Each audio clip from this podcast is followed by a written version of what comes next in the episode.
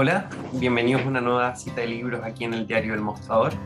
Soy Francisco Castillo y hoy les quiero compartir este libro, este libro que se llama Shakespeare and Company, eh, Memorias de una librera crucial del siglo XX, que acaba de salir hace un par de semanas por la editorial de la Universidad Austral de Chile. Es la primera edición de este libro en Chile por esta editorial tiene una tirada de 500 ejemplares y es un libro bastante interesante porque son las memorias de Sylvia Beach.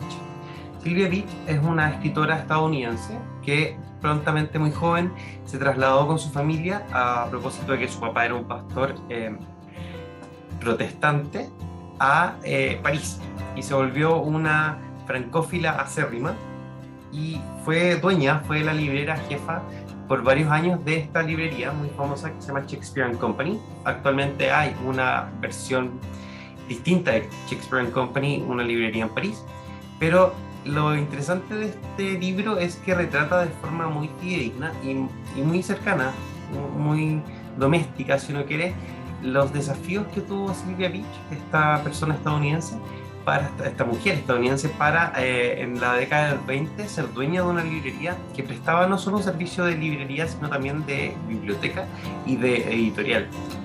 Entre los amigos de Silvia Beach, que también eran sus clientes, que se dedicaban a pedir libros prestados y a comprar libros, eh, principalmente de literatura estadounidense en París, estaba el famoso escritor James Joyce, D.H. Lawrence, eh, Ernest Hemingway, Ezra Pound, eh, T.S. Eliot, Valerie Larvaux, Thornton Wilder, eh, escritores franceses también como André Guidet, Leon Farr, eh, una famosa escritora estadounidense, Gertrude Stein, entre otros muchos escritores que formaban parte de esta intelectualidad, de, de un círculo de intelectuales, escritores, poetas, artistas en el París de entreguerras.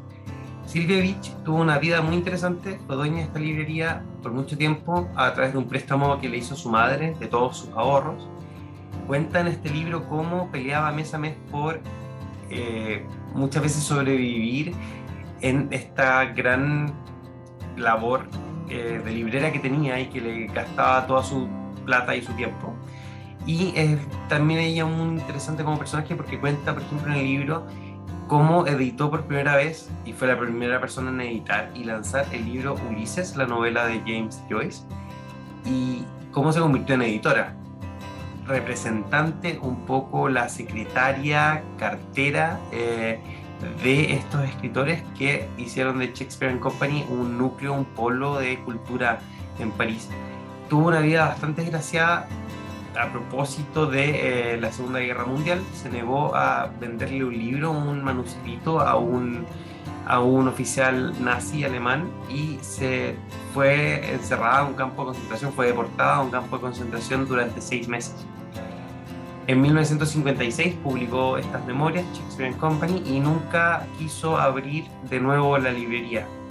Murió eh, a mediados de los 60 en París y se ha hecho famosa por ser autora de este libro y dueña y librera jefa de esta famosa librería de los 20 en París. Yo les invito a leer este libro, Shakespeare and Company, de la editorial de la Universidad Austral. Eh, es además un libro bastante interesante, es pequeño, de una factura mediana, gordito, e incluye fotos de la autora, de sus amigos de la librería. Una muy bella edición.